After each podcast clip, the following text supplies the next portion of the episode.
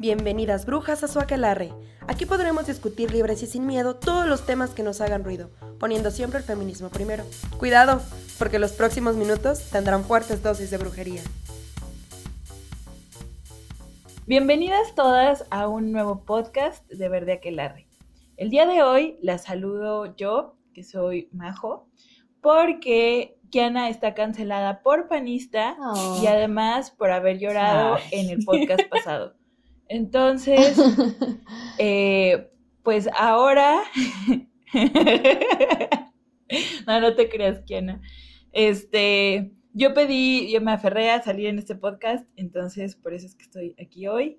Y el día de hoy nos acompañan eh, tres artistas plásticas increíbles, maravillosas, las cuales, con las cuales vamos a platicar el día de hoy. Entonces, les cedo el micrófono para que se presenten.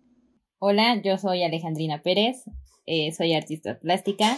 Mi obra eh, gira más en grabado, pintura y foto, aunque sí también le doy pues a todo.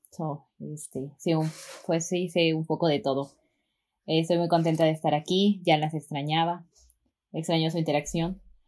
Entonces, hola. Oli, eh, hola, yo soy Samara Colina, soy artista visual, vivo en Guanajuato y mi obra es multidisciplinaria, pero especialmente los últimos años me he dedicado más a la pintura. Gran pintura. Y gracias por la invitación. Bienvenida, Samara. Gran Samara. Gran Samara. Las amo. ¿Es cuánto?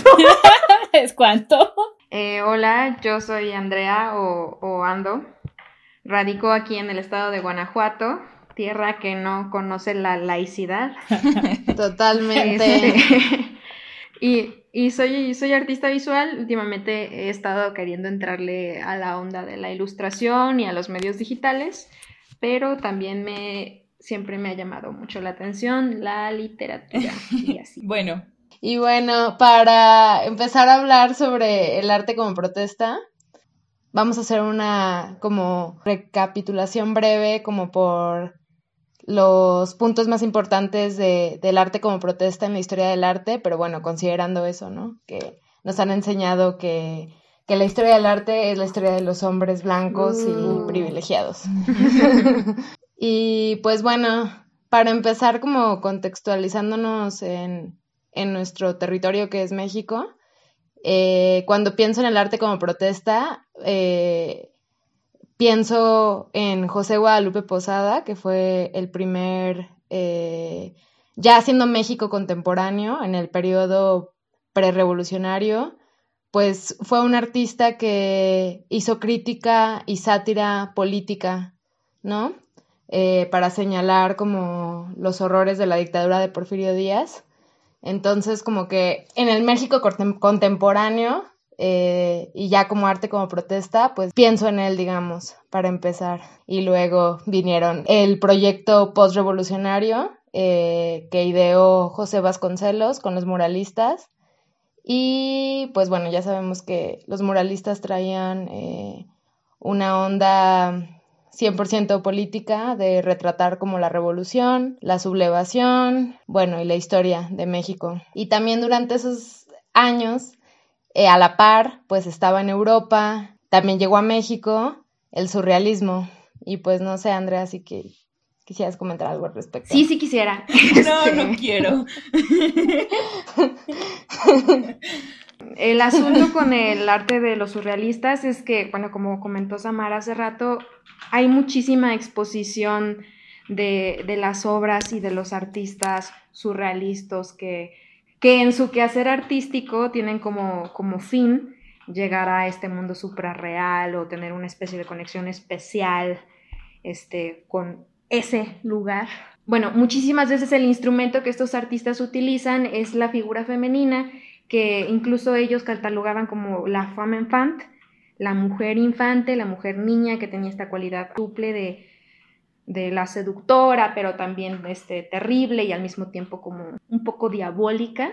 Y en contraposición a las, a las piezas que hacen ellos, tenemos otras, otras propuestas ahora más exploradas, que son las de las artistas surrealistas, mujeres que en este momento estamos revisando un poco más, como lo son Leonora Carrington o Remedios Varo, este, que de hecho han tenido sus propias exposiciones, así como de gran catálogo en el Museo de Arte Moderno. Sí, sí se llama así el Museo de Arte Moderno. Sí. Grandes artistas. Sí. Y pues también, o sea, dentro de ese grupo y en esa época está, por ejemplo, María Izquierdo, que ella, al igual que Frida Kahlo, o sea, no se considera tal cual como surrealista a sí misma, pero lo que se me hace bien chido de María Izquierdo es que eh, se dedicó mucho a lo largo de su vida a hablar del papel de la mujer en el arte y fue la primer eh, artista mexicana en exponer fuera de México, o sea, en toda la historia de México, pues. Y además, o sea, pues era una persona súper politizada y activa, formaba parte de, de la Asociación de Artistas Postrevolucionarios. Entonces eso se me hace súper chingón de, de María Izquierdo. Y también de Frida Kahlo, que me gustaría como hablar rápido de ella, porque pues es la artista mexicana más famosa eh, que hay y yo creo que en todo el mundo la conocen y la admiran un montón. Y se me hace como muy cagado que a la par de esta fama de exacerbada de Frida Kahlo, como que siento, o desde mi experiencia lo que vi, es que en las escuelas de artes eh, y sobre todo de, de la banda que está en el medio de las artes, se dedican mucho a hablar pestes de ella. Y no sé, a veces me parece también súper machista, como esto de, de, decir, no, Frida Kahlo apesta y sus pinturas son una porquería y ella es una porquería y... Sí, está, está muy de moda tirarle, tirarle... Exacto, exacto. Cuando, bueno, pues si bien te puede gustar sus pinturas, te pueden no gustar, pero lo que es cierto es que fue una mujer admirable y como un parteaguas en todos los sentidos posibles. Fue una mujer súper politizada, súper preocupada por su entorno, que marchaba, era militante, era activista, eh, muy informada y comprometida siempre. Y además, sí, muy revolucionaria en todos los sentidos, en su manera de vestir, en su manera de actuar, en su manera de vivir la vida. Entonces, eso a mí me parece muy importante eh, de tener presente siempre sobre Frida Kahlo. Y está esa pintura, ¿no? Que hizo ella, la de unos, ¿cómo se llama? unos cuantos piquetitos. Unos cuantos piquetitos. Y es toda una crítica, sí, ¿no? que básicamente. Exacto. Sí, básicamente es eso, una crítica a la violencia, Sí. a la violencia machista, eh, a partir de una nota que, que ella vio de un hombre que mató a su esposa a cuchilladas. Sí, lo triste es que cuántos años como de esa obra y ya estamos 2020 y vemos esas noticias a diario. Exacto. Da terror. Claro, a mí me parece como que bien, bien crucial que nos estemos ahorita como poniendo a tirarle piedras a esta forma de, de ver piezas de mujeres artistas, como lo es Frida Kahlo, que, a la, que siempre están recibiendo muchas pedradas y mucha tierra, que porque a lo mejor no puede cumplir con los estándares que, como estábamos diciendo hace rato, la forma en que nos enseñan la historia del arte están ahí poniendo y si no cabes, porque pues Frida Kahlo no era un hombre blanco, entonces es muy, muy fácil que, que, caigan en, o sea, que puedan encasillarse de maneras injustas y que, y que se ignore por completo esta forma de mirar que tenía un artista como Frida Kahlo o como, o como, lo, como incluso como María Izquierdo, este, que definitivamente yo siento que sí están plasmadas en esa obra. Por ejemplo, unos cuantos piquetitos es una pieza estremecedora. Eh, a, de verdad como sigue siendo vigente el, tema que está tocando.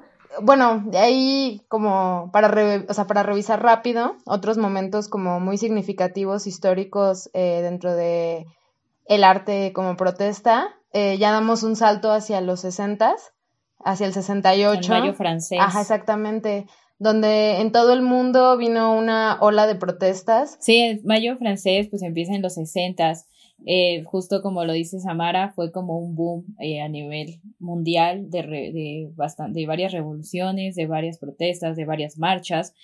Eh, en México fue lo del 68, que fue un gran movimiento estudiantil eh, donde, y donde se empezó como poner como el arte como protesta en cuestión de producir panfletos, el, o sea, hacer pancartas, todo eso es arte eh, de un punto de vista no, no tradicional, no, no académico, pero de un gran valor.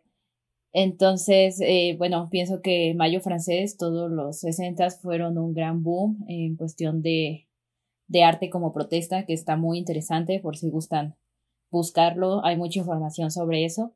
Y sí es un también un gran parteaguas también en la historia. Sí, y por ejemplo, en México, mientras estaban las protestas estudiantiles del 68, los estudiantes de artes eh, de la Academia de San Carlos eh, se dedicaban a hacer la producción gráfica así masiva en los talleres y era la que iban a repartir a las calles para que la gente se enterara de las asambleas, de las marchas, etcétera. Y de lo que estaba pasando, ¿no? ¿Por qué estaban haciendo todos esos movimientos, informar? Porque pues no había redes sociales, Exacto. cómo mandar el tweet de qué está pasando, ¿no? ¿Qué haces? Impresión. Y pues el grabado es una técnica de impresión que justamente teniendo uno, ya te lo puedes echar en corto todas las impresiones. Entonces, pienso que se me imagina un poco, ¿no? Como a los, al paro de diciembre que, que de la UG, que igual, o sea, todo el arte que se creó ahí, o sea, todos los esténciles, es algo, wow, o sea, es gran producción. O sea, había una zona exclusivamente para producción de arte ahí en el paro, ¿no? O sea, era algo bueno, fue algo bastante... Estas manchas que ven aquí frente al cine son, son de, de, cientos de compañeros universitarios que se pusieron a ver la cara de las cuatro personas que tenían que firmar el tratado, el convenio. Totalmente. Y sí, sí, justamente así como que sí puedo imaginarme así a los estudiantes del 68. Del 72. Ay, no. Eh, también del 72, justamente. Y pues de ahí damos otro brinco hacia los ochentas, que ya en los ochentas podemos ubicar eh, como activistas feministas performanceras eh, como Mónica Mayer, como Maris Bustamante, eh, que de hecho formaron también su colectivo Polvo de Gallina Negra, que fue un colectivo feminista de performance y de acción directa. Y pues una de sus acciones fue, por ejemplo, eh, hicieron muchas, pero una de ellas fue hacer unos polvitos y repartirlos en una marcha y decían que era como polvos para hacerle mal de ojo a los violadores. Wow. Ajá.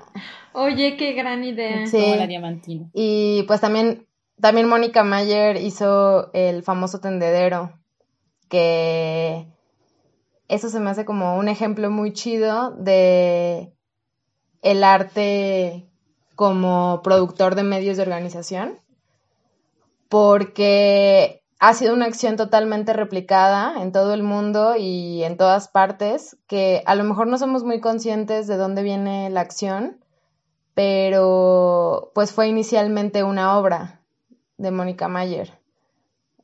Y pues, no sé si alguno de ustedes quiere hablar más de eso. Eh, de hecho, como nota justo de eso, en el 2017 en, el, en Guanajuato, se eh, vino a Guanajuato por motivo del Festival Internacional de Cervantino y se, ella realizó tres proyectos y justo uno de ellos fue la ejecución y exposición del tendedero de maternidades secuestradas, donde cuestiona eh, los ideales de la maternidad y pues es a través de todas las participación de mujeres que iban pasando o que asistieron a la exposición. Entonces pienso que justo lo como lo trascendental de la obra es que se, que se reproduce a varios niveles porque he visto en secundarias, en primarias, prepas, universidades, este tipo de tendederos, ¿no? Como el tendedero de, de, de acosadores que de hecho también hubo, también hubo uno en el paro, que tal vez no es un tendedero como tal por las condiciones que se prestó, pero al final es eso, un tendedero de exposición de nombres, de vivencias, de actos que sucedieron. Entonces se me hace muy interesante que en primarias, o sea, niños de 9 años, 12 años, eh, tengan su propio tendedero para acusar eh, pues injusticias o violaciones a sus derechos, ¿no? Que en este caso sería como el acoso en las propias escuelas. Sí, de hecho, eh, al respecto de eso, eh, a mí me parece muy, muy interesante estas acciones o gestos que son tan sencillos que precisamente ahí radica como su potencia y su fuerza, que todas las personas lo pueden realizar y reproducir y reapropiar independientemente de si son artistas o no. Exacto. Porque en una idea tradicional del arte, digamos, eh, la obra de arte sería una obra de arte y tendría valor porque otras personas no lo pueden replicar, porque solamente tú, gran artista, lo puedes hacer. Pues se, se dice que como en la, pues, entrar en el arte académico, ¿no? En el arte como Exacto. capital. Pero en el arte como protesta, creo que es muchísimo más efectivo si es lo contrario. Acciones muy sencillas que pueden ser reapropiadas y replicadas por cualquier persona. Entonces, eh, por eso el gran éxito del tendedero o el gran éxito del siluetazo. Ah, platica un poco sobre eso, es muy interesante. Eh, consiste en, en las calles replicar siluetas que representen a personas desaparecidas o asesinadas. Pero al ser un gesto tan sencillo como pues te acuestas en el piso y otra persona traza tu silueta con un gis, eh, cualquiera lo puede reproducir. Y esta acción fue originalmente planeada por un grupo de artistas argentinos y ellos le dieron la idea a las madres de la Plaza de Mayo. Y las madres de la Plaza de Mayo empezaron a, reproducir estas siluetas y se empezaron a llenar las calles de Argentina totalmente de siluetas de desaparecidos que pues representaban a, a todas las víctimas de la dictadura. Y eso ya se ha reproducido en todo el mundo muchas veces. Y volvemos a lo mismo, es muy fácil eh, de, realizar, muy fácil de reapropiar. Es una acción colectiva que se construye eh, desde la colectividad y es muy fácil también empatizar con esta acción. Entonces, por eso la efectividad del siluetazo. Sí, y es que es un, o sea, tú vas caminando por la calle y tú que no tienes nada que ver y que no, o sea, que no estás metido como, mm, pues, en, en, en, el, en el tema, pero ves una silueta, empiezas a generar un montón de pensamientos reflexivos, ¿no? Y entonces algo que no me tocaba, está, que lo ves en la calle y te lo apropias y entonces empiezas a darte cuenta que, que la calle, que el arte te, te, trasciende, ¿no? Te toca y algo que a lo mejor no había reflexionado al ver las siluetas, empiezo a tener un proceso reflexivo y como de, ah, pues sí, sí es injusto, ¿no? Y entonces el arte tiene un, una onda funcional en el sentido de que personas que no estaban eh, interesadas o que no habían volteado a ver este problema, ahora lo están viendo. Entonces creo que también eso, eso es valioso. Porque bueno, podría ser como muy fácil pensar que, que la reproducción de ciertas piezas a lo mejor pueda quitarles un, un valor, no lo sé. Bueno, pienso como en cuando nos están poniendo a comparar um, ese, este señor, Walter Benjamin, que habla como de la esencia de las cosas, que a lo mejor no pueda tener una pintura en que tiene una pintura, pero que tal vez no lo tenga, no sé, una película en tu computadora o en una pantalla, por este asunto de las auras y la reproductibilidad. Pero en el caso de, por ejemplo, performance como un violador en tu camino o el siluetazo o los tendederos, es justamente esta facilidad de reproducción lo que le da tanta potencia, o sea, no lo pierde. Yo pienso en esto del siluetazo, es tan sencilla, tan sencillo el procedimiento de dibujar la silueta a tu alrededor, pero tiene una potencia simbólica agresiva inclusive, es como te pones en ese lugar, podría ser tú, una de las 10 que perdemos todos los días, sin pedos podría ser tú, y ahí estás, ¿no? Como ocupando el espacio de alguien que ya no está. Y, y, se siente y tiene mucha fuerza y que lo repitan todas. O sea, yo me acuerdo de cuando marchamos y, e hicimos el performance en la Lóndiga de Guanajuato, éramos un montón de morras y ahora sí que como, como, como, sí, sí, sí retiembla en su centro la tierra, ¿no? O sea... También algo que, bueno, como arte en forma de protesta es que el arte, al ser como academizado y al ser pues un estatus, eh, porque así sea, en, pues en muchas burbujas así se ha dado, y ser elitista. El arte como protesta pienso que se acerca a mucha gente que justamente no necesariamente estudió arte, ¿no? O sea, son de, eh, lo que pasa en el arte como protesta es que son de todas las carreras, todos estamos presentes, ¿no? En esta, en el aspecto sobre las, eh, pues los colectivos feministas, todo lo que se está creando aquí en, pues en toda la República y en todo el mundo, no todos son artistas plásticos, ¿no? O sea, eso creo que es muy claro. Eh, son de derechos, son de filosofía, son de, de química, de ciencias, de matemáticas, y todos apoyamos con algo. Y lo que está interesante del arte como protesta es eso, ¿no? De que todos tenemos derecho a crear, estamos presentes y la cosa es transmitir todo lo que estamos, lo que estamos viviendo, lo que está pasando y no quedarnos neutrales, porque ya a, estas alturas el ser tibio no sirve de nada. Claro, claro. Y también, o sea, creo que por eso también la potencia y el éxito de, por ejemplo, Un violador en tu camino, que es una letra muy fuerte y muy poderosa, acompañada de una coreografía también muy simbólica, pero muy simple de reproducir. Entonces fue cuestión de un día para que se reproduciera en todo el mundo.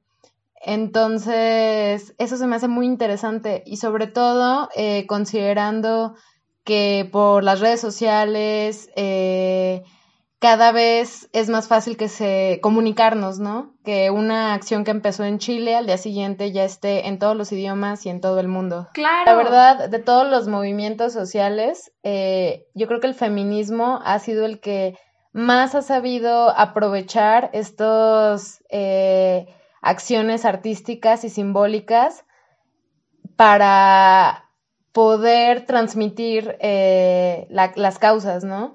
Y ya sea desde coreografías, canciones, eh, bailes, eh, pintas, intervención en monumentos. Sí, claro, y aparte todo eso de, de, o sea, de interacción a los eh, monumentos, quien realmente sepa historia, o sea, todo, o sea, hubo, muchos escritos de, de, de, historiadoras eh, explicando la importancia de esas pintas en el ángel, la importancia de las pintas en el monumento a la madre, o sea, que, que, justo ellas decían, ¿no? Que si por ellas fueran, no, no los quitan. ¿Por qué? Por la importancia que tiene, la, lo trascendental que está pasando.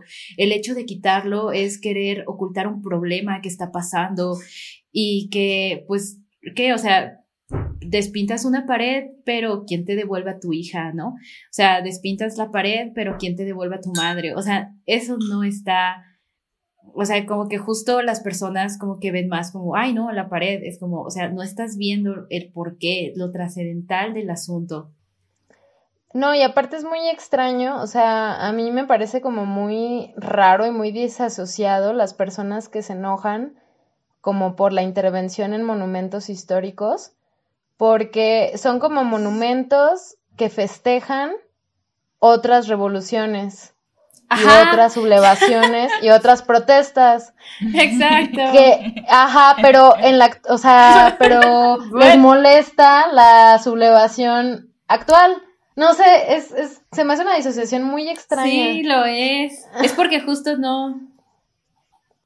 Ay, a mí me parece de lo más obvio es la forma en la que piensan, o sea, porque por supuesto que no te van a, o sea, si ellos construyeron la historia, y te la cuentan y te la enseñan y es como dicen, por supuesto que no van a permitir que llegues tú a decir que también es tu historia y que también deberías tener acceso a esos monumentos, que como están en tu calle, en la vía pública y le pertenecen a todos, también a ti.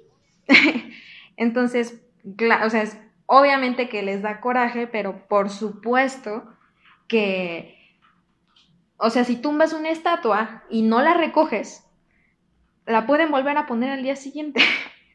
y ya lo hemos visto muchísimas veces. bueno, por lo menos yo lo veo muy repetido en ilustraciones y en tweets.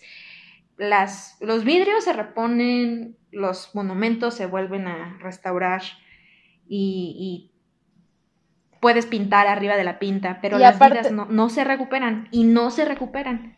Tú puedes poner, ajá, te puedes poner ahí en la silueta, pero la vida de la, de la chica que, que estuvo ahí no se recupera y la perdimos para siempre. No, y aparte considerar también que son monumentos eh, absolutamente obsoletos porque justicia social no tenemos. Entonces, ¿qué significan cuando realmente vivimos en estas condiciones eh, machistas, misóginas, feminicidas, racistas, clasistas? ¿No? O sea, ¿qué representan realmente esos monumentos cuando vivimos en estas condiciones? Y pues realmente a mí me ha parecido una absoluta belleza eh, las intervenciones que las morras hacen en las marchas, en los monumentos, cómo realmente han sabido aprovechar y utilizar esos símbolos eh, para ponerle paliacate a todas las estatuas, para eh, cubrirlas con bolsas de plástico como si estuvieran secuestradas o intentar hacerlo. o tener esa intención. Este cubrirlas todas todas de verde todas de morado. O sea yo cuando veo esas imágenes por ejemplo cuando vi las imágenes después de las marchas del 8 de marzo yo decía, güey, o sea, realmente, ¿qué puedo yo aportar como artista visual cuando existen estas imágenes, güey? Estas imágenes ya lo son todo, ya lo aportan todo, ya tienen toda la pinche carga simbólica, todo el poder que necesitamos. O sea, aquí están, ¿no? En las protestas, en las marchas, ahí están las mil y un imágenes. Eh, con toda la belleza y, potencia visual del la mundo. acreditación de la academia. Entonces, pues o sea, ¿cómo vas a agarrar un pedazo de pared? No, para nada. Sí. Y además hay un montón de banda de la academia que también está diciendo, cálmense. O sea, por ejemplo, las restauradoras con glitter, que les mandamos un saludo porque salieron al tiro. Hola. Este, para, para las pintas del 8 de marzo. Este.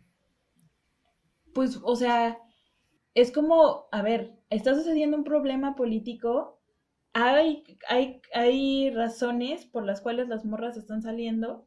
Entonces, nosotros las respaldamos como restauradoras, entendemos la, complejidad histórica, la carga simbólica que tiene esto. Entonces, ustedes, instituciones, este, ah, hagan lo que deben, ¿no? Que, que en este sentido las morras eh, sustentaban con acuerdos de la UNESCO y acuerdos de ICOMOS, donde decían, o sea, esto, ok, sí se tiene que reparar, pero primero hay que hacer una documentación fotográfica de pinta por pinta para saber por qué está sucediendo esto. Claro que esto, claro que no sucedió en Guanajuato, al día siguiente este, lavaron con fabuloso este, y, no, y mandaron a niños a pintar y todo el mundo les aplaudió y Ah, sí, la otra es... Y es como la cantera verde, o sea, si tanto... La otra es esa, ¿no? cantera, pues limpien la Exacto. ¿no? Exactamente, la otra es eso, ¿no? Que va de la mano con la ignorancia, de que justo prefieren tener una pared como limpia, o sea, como visualmente limpia, así entre comillas, y dicen, no, es que no rayen, que no sé qué, y van y lo limpian con aguarrás y no tienen ni pío de idea de qué están haciendo y se, y ya destruyeron la piedra. Entonces, ¿quién hizo más daño?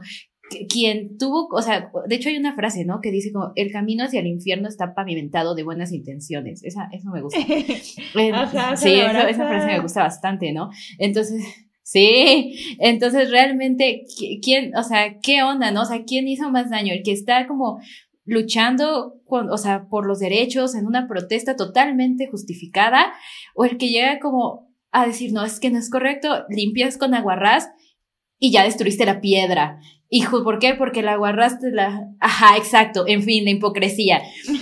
O sea, ni siquiera para informar, no, no sé, no, sí es, sí es algo como... Sí, y ahorita después de, lo del 8 empecé a documentar grafitis en cantera de todo Guanajuato.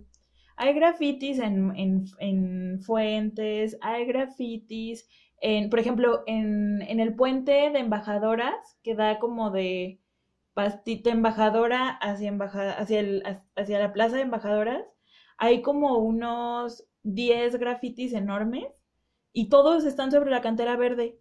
Y ahí no hay, o sea, todos los días pasa un montón de gente y los ve y los ignora completamente, ¿no? O sea, y es como, o sea, si tanto te enoja la cantera de tu ciudad patrimonio, pues, ¿dónde está la indignación? ¿Dónde están los Limpiala con aguarras. de gente? O sea, en el mismo Teatro Juárez, en la parte de atrás, en la parte de abajo, hay cantera. Está toda grafiteada por grafitis locales, o sea, en, Por tax. por tax, exactamente.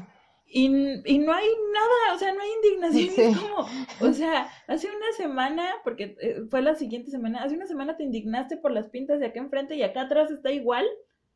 Y, y ni siquiera lo, li- o sea, no, o Sí, sea, es- en fin, de hipocresía. en fin, la hipocresía, otra vez. Porque claro que no, no se, no se trata de la piedra. Sí, exacto. No se trata de la piedra, se trata del por La, qué la luchamos y pues el mantenernos calladas. Pero, pero se excusan en la piedra, o sea, se excusan en el, en el valor. Claro, se van a excusar en que lo me que- parece así súper increíble de cómo, de cómo el arte ha ayudado a los fines feministas ha sido la ilustración. Eh, eh, sí, Eh, o sea, eh, a mí cosa tan impresionante y tan increíble es abrir tus redes sociales y que se llene todo de ilustraciones feministas súper bonitas que además yo siento que han sido como muy útiles para poder traer como una teoría muchísimo más compleja en algo que puedes entender en un minuto, ¿no? Y reproducir y replicar estas ideas tan bonitas de, de sororidad y de amor propio. Entonces, la ilustración en el movimiento feminista está haciendo una cosa realmente brutal y que ha ayudado muchísimo a socializar esta información. Sí. Y aquí en este podcast eh, tenemos a Andrea que se la rifó con un, todas las ilustraciones que ustedes vieron en Verde Aquelarre, creo que todas, no sé si No, no todas, algunas. no todas, pero la mayoría fueron hechas por Andrea. Entonces, ¿qué se siente, Andrea, ver tus ilustraciones en las portadas de gente famosa? O sea, que tiene más exposición, que tiene, que tiene más exposición a, la vida pública. No sé, Denise Dresser publicó tu ilustración, este, Plaqueta también, Catalina Ruiz Navarro también.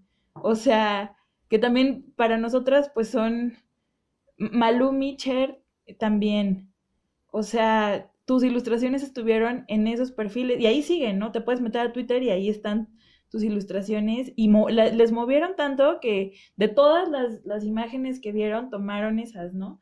Entonces, o sea, bueno, yo eh, en mi, desde mi punto personal, estoy como muy agradecida por transmitir la emoción.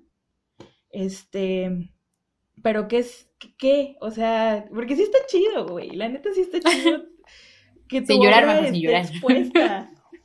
No, incluso, por ejemplo, sé que en Argentina eh, hace poquito más de un año que estaba la votación por la legalización del aborto, hacían como maratones de morras ilustrando, o sea, así como para masivamente sacar un chingo de información visual. Y, y es que sí, o sea, realmente creo que está ayudando muy cabrón a poder socializar la información y, y lo que busca el feminismo, o más bien los feminismos, ¿no? Entonces, qué gran labor la de las artistas visuales en, en este movimiento. Sí, y yo creo que al, o sea, un valor que tiene, que que, del que hay que platicar, porque yo pienso como en el caso particular de este, esta terrible decepción con los legisladores de nuestro estado, ajá, que, que eligieron poner a discusión la despenalización del aborto en un momento en el que no podemos salir a tomar las calles. Por lo regular, las manifestaciones, digamos, potentes o que se vuelven, o sea, que se, que se desbordan, ocurren cuando tomamos las calles y el hecho de que nos hayan, ahora sí que orillado, que nos hayan quitado ese recurso, nos abrió, es, nos prohibieron, exacto. Sí, nos lo- prohibido, porque a nivel nacional está prohibido, estaba prohibido salir. Ajá, ¿no? es Bueno, como, Sugerencia, pero Sí, En en fin, el día sí. de la discusión estaba la, la policía fuera del Congreso. O sea, sí no nos iban a dejar pasar si En llegábamos. fin, sí, porque, y, y en estos casos la ilustración, yo, bueno, sí topan esta ilustración del Teatro Juárez con los listones verdes. este, Obvio. Obvio. Era justamente, sí, gran La ilustración. más popular. Ilustración. ay no, es esta, es esta ilustración de, de los de los pañuelos verdes alrededor de los pilares del Teatro Juárez, porque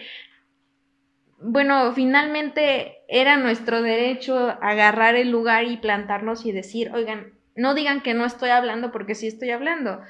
Y la ilustración este, y la participación en las redes sociales de las muchas morritas que estaban compartiendo, que estaban opinando, que hashtag aborto legal Guanajuato, hashtag ile periferias, este, la verdad es que a mí me parece que es otra forma de reproducir esta misma dinámica de, ah, voy a reproducir, porque no es tan difícil, eh, pero, pero es muy maravilloso y tiene mucha potencia también. Es como de, No, incluso a mí, lo que me encantó de esta, pues de estas recientes eh, Pintas intervenciones. ilustradas. Ajá, Ajá. intervenciones Pintas, digitales. pintas Es que son Hay que pintas ponerle como digitales. pintas digitales, ¿no? Como Porque al las final eran pintas, pintas digitales. Justo. Fue como empezar a intervenir los monumentos digitalmente y las paredes, Sí. los grafitis, todo digitalmente. Y güey, fue como de, no mames, funciona igual y ni siquiera tenemos que salir de nuestras casas. O sea, No, la indignación en las redes. Yo quiero, yo quiero, yo quiero hablar de un fenómeno, yo quiero hablar de un fenómeno comiquísimo, que, que fue este asunto de que este, se editan digitalmente las, o sea, la- las pintas son digitales, ahí está la, la basílica muy bien, pero la banda se intensea y se ponen a comentar, estas muchachas, estas no son las formas, estas Se no son las formas.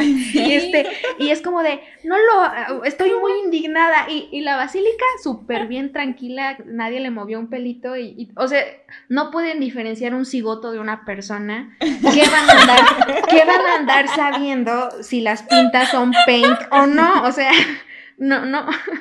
Sí, ¿verdad? pero, fu- pero funciona igual y entonces Claro. es increíble, güey. O sea, si, Sí, si les la estamos moviendo sí. y los estamos haciendo enojar y todo, y sin arriesgarnos, o sea, está Sí, increíble. exacto. Y tan fácil como meterle un filtro verde a, a los a las fotografías de los monumentos y ya, güey, era un boom. Las luces O sea, hasta apareció, exactamente, hasta apareció en portadas de, de periódicos, de varios medios nacionales y era como una foto editada en un minuto con un filtro verde. Pero pues ahí está, o sea, lo, lo simbólico al final es lo mismo y muchas veces lo que hacemos en las intervenciones de monumentos pues es simplemente registrar fotografía porque ya sabemos que en dos segundos le van a quitar lo que pusimos, ¿no? Que lo que se replica y la potencia casi casi que está en la imagen, en la fotografía. Entonces, de, en esa, en ese sentido fue muy útil en esta pandemia y ante la imposibilidad de poder salir de nuestras casas, pues meterle con todo a la edición.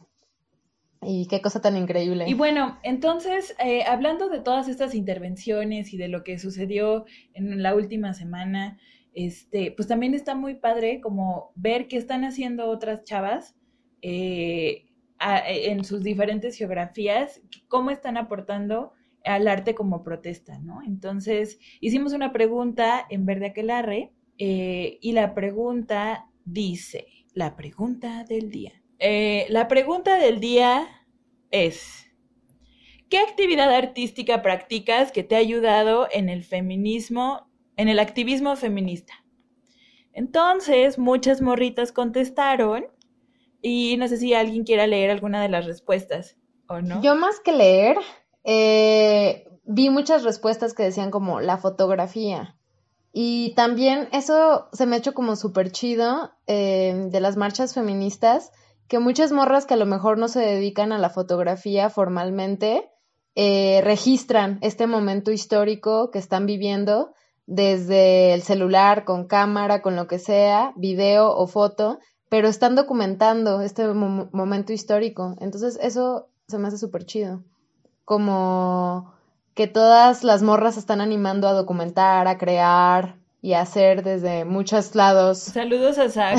sí, saludos a Zach. Y también a Mariana. Sí, gran, gran registro documental de, del movimiento acá en Guanajuato. A, a mí me parece muy inspirador aquí scrollear aquí en la página de Facebook. Por cierto, yo las invito a que, a que entren al, al Facebook de Verde Aquelarre, arroba Verde Aquelarre, porque aquí las morras aprovecharon para dejarnos sus piezas de, de, pintura, de bordado, dibujos, algunas ilustraciones, incluso aquí veo un portafolio, este, porque, porque lo cierto es que ha sido muy variada la forma de participar en el activismo feminista y a mí en particular me ha llamado muchísimo la atención y me parece muy encantador, muy, muy bello, este, el acto de bordar y cómo ha recuperado una fuerza que, que le había sido negada, ¿no? Por, por, ser una actividad, digamos, femenina, este, y que ahora es nuestra forma de decir vivas, libres, sin miedo. Como lo dice Andrea, no es algo, porque en sí no es tal como una técnica como tal, es un medio y es algo que es un medio que todos tendríamos que explorar también. Sí, y yo me quedo con la respuesta de María Los Gatos, que de hecho es una morra que siempre, siempre, siempre eh, participa en nuestras dinámicas y dice que hacer talleres de pintura y dibujo para niños en los que sus madres pueden tomar un taller feminista o darse un poco de tiempo para sí mismas o estudiar. Y creo que es súper importante también que este arte trascienda a los niños, ¿no? Porque mientras más expuestos estén a, al arte como protesta, más críticos y desde más chiquitos se están formando este, un criterio, ¿no? De, de lo que está bien, de lo que es justo, de lo que es deseable en una sociedad. Entonces, eh, y también de pensar en, nuestras amigas y compañeras que son madres y, y, arropar a sus hijos, ¿no? Dentro del feminismo también. Entonces creo que es como una manera muy bonita de, de poder hacer comunidad y, y asimismo enseñarles cosas chidas a la bandita chiquita que pues son el futuro. O sea, nosotras estamos aquí, ya estamos grandes y aunque nos gusta juntarnos y tenemos este espíritu joven, pues hay que dejarles Oigan, cosas chidas a los que vienen. Hay que mandar un saludo a nuestras compañeras de Barrio Feminista que nos escriben y dicen, nosotras bailamos y cantamos con la batucada y ellos con todos dicen, ¡ya! ¡Ya, la batucada! La multitud. Las de Barrio Feminista dicen, Barrio bordamos, Feminista. hacemos ¡Uh! collage, leemos juntas, hablamos de cine y amamos el artivismo. Ese es un excelente término. Sí, genial. Artivismo. Y ya, esa es mi intervención. Es, es cuanto. ¿Es cuánto? Oigan, yo, yo, me acordé, o sea, esto ya fuera de la pregunta del día, pero me acordé de que eh, fui a un congreso feminista en Uruguay y una de las participaciones fueron morras artistas de Uruguay que lo que hicieron fue intervenir libros de historia del arte. O sea, regresando un poquito wow. como a lo de mujeres en la historia del arte, intervinieron los libros de historia del arte y lo que hicieron fue sacar porcentajes eh, de cuántas mujeres artistas eran mencionadas en los libros de arte. Entonces, por ejemplo, está la portada y pegaron etiquetas enormes enfrente que decían, en este libro 1%, en este otro libro 2%, en este otro libro 0% eh, de, la, de los artistas mencionados son mujeres. Entonces, pues qué acción tan poderosa para denunciar y evidenciar eh, cómo han sido históricamente anuladas las, las, mujeres en el arte, como artistas. También una pregunta, bueno, perdón, Samara, de regresando a la pregunta del día, hay una chica, Sofía, dijo Kraft Maga, eh, y eso pues, se me hizo muy interesante porque, y muy bonito, porque justamente las artes marciales también eh, han sido, igual como a lo largo de la historia, como pensado que era un deporte masculino y, y, muchos, y muchas artes marciales. Entonces que para ella el Krav Maga sea su, pues sea su actividad artística eh, feminista es algo súper bonito, porque, y es, y es algo que también en la actualidad, ¿no? De que dices, como artes marciales, como que hasta te preguntan por qué, ¿no? Y casi le respondes por qué no. Este, es que creo que también es como bien importante ahí como que